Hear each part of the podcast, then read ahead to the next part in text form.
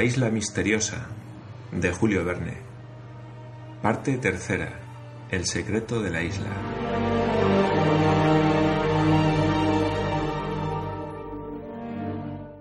Capítulo 20 y último. Una roca en el Pacífico y una isla en tierra firme. Una roca aislada de treinta pies de longitud por quince de anchura, que apenas sobresalía diez pies sobre las aguas, era el único punto sólido que no habían invadido las olas del Pacífico. Aquello era lo que quedaba del Palacio de Granito. La muralla había sido dislocada y algunas de las rocas del salón se habían amontonado hasta formar aquel punto culminante. En derredor todo había desaparecido en el abismo.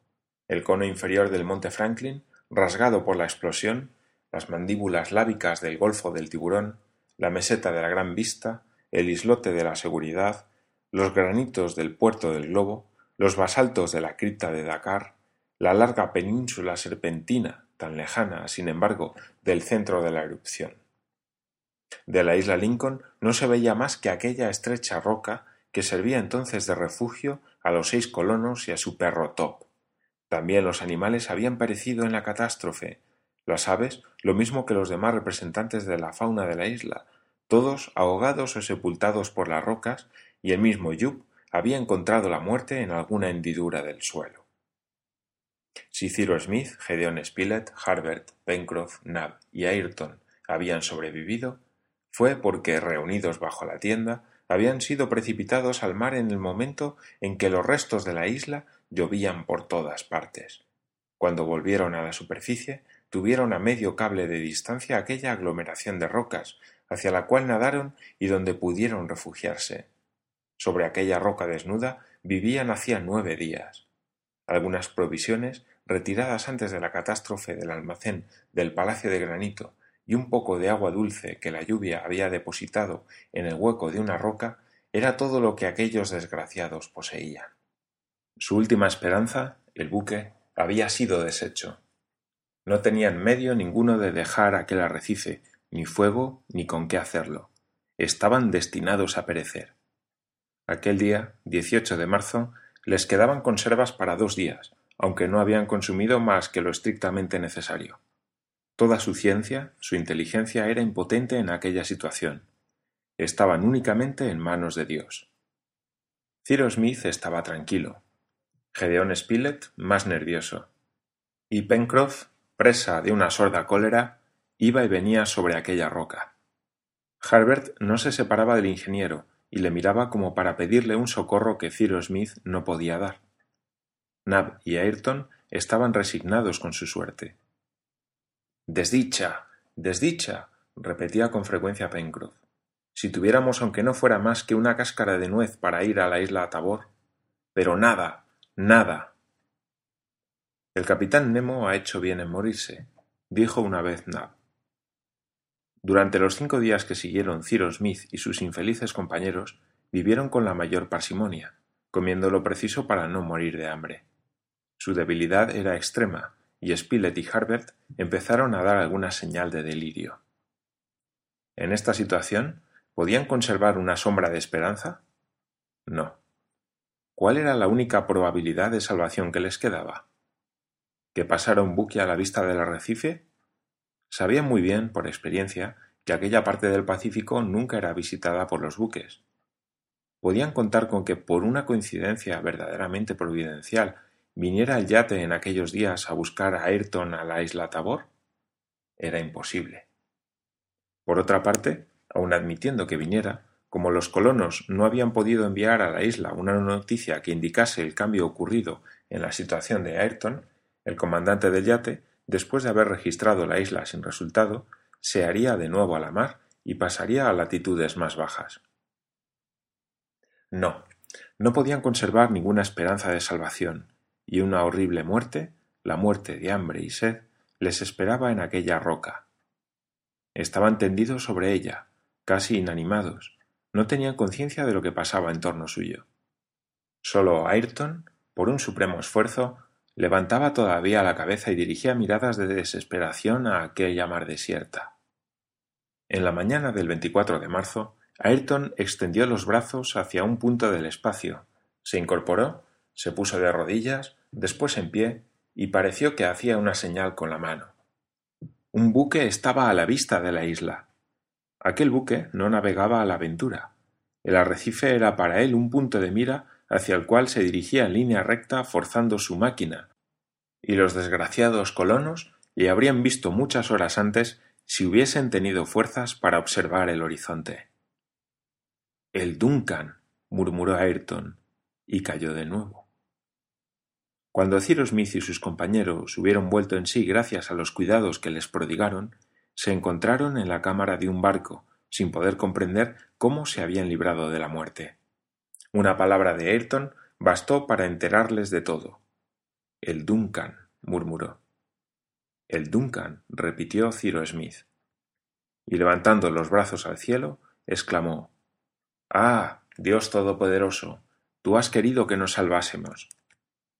Era el Duncan, en efecto, el yate de Lord Glenarvan, mandado entonces por Robert, hijo del capitán Grant, enviado a la isla Tabor para buscar a Ayrton y devolverlo a su patria, después de doce años de expiación.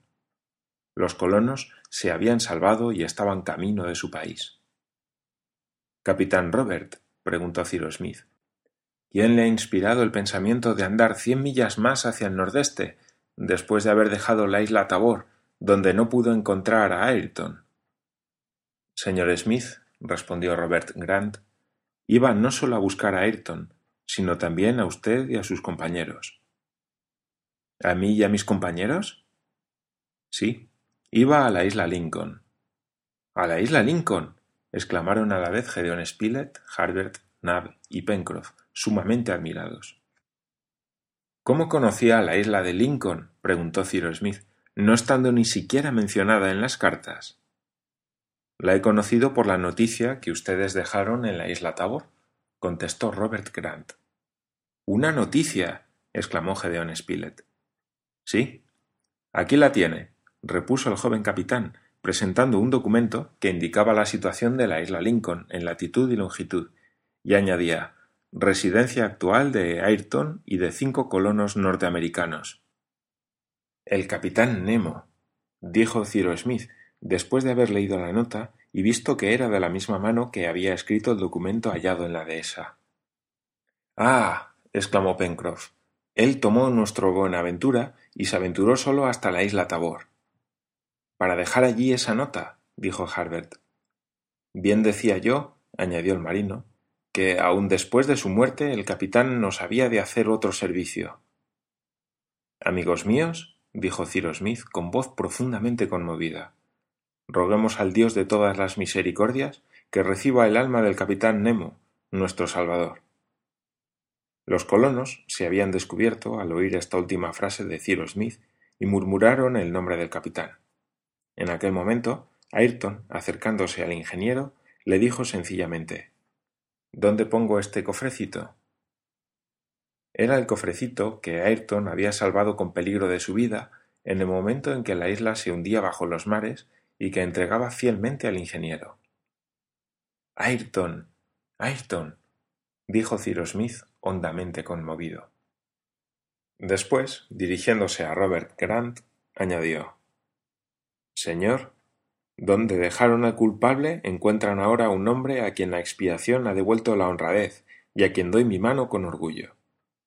Robert Grant fue puesto al corriente de la extraña historia del capitán Nemo y de los colonos de la isla Lincoln.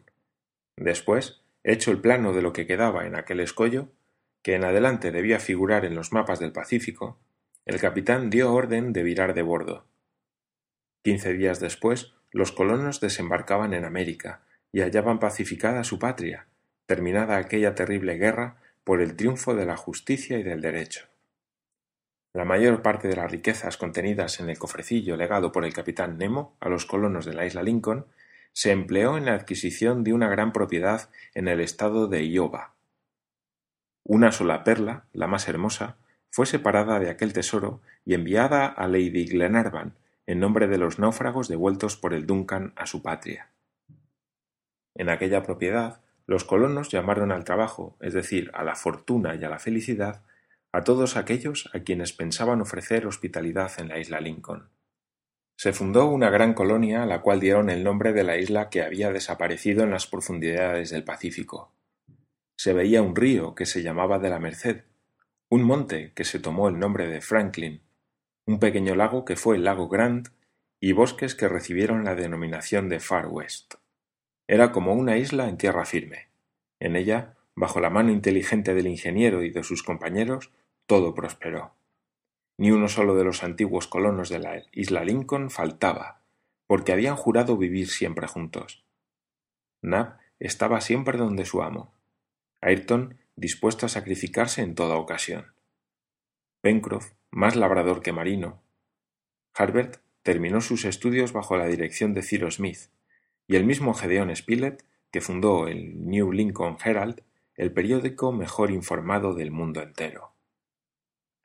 Cyrus Smith y sus compañeros recibieron muchas veces la visita de Lord y Lady Glenarvan, del capitán John Mangles y de su mujer, hermana de Robert Grant, del mismo Robert Grant, del mayor McNabbs y de todos los que habían figurado en las dos historias del capitán Grant y del capitán Nemo. Allí, en fin, todos fueron felices viviendo unidos en lo presente como lo habían estado en lo pasado, pero jamás olvidaron aquella isla a la cual habían llegado pobres y desnudos, aquella isla que durante cuatro años había satisfecho sus necesidades y de la cual no quedaba más que un trozo de granito combatido por las olas del Pacífico, tumba del que había sido capitán.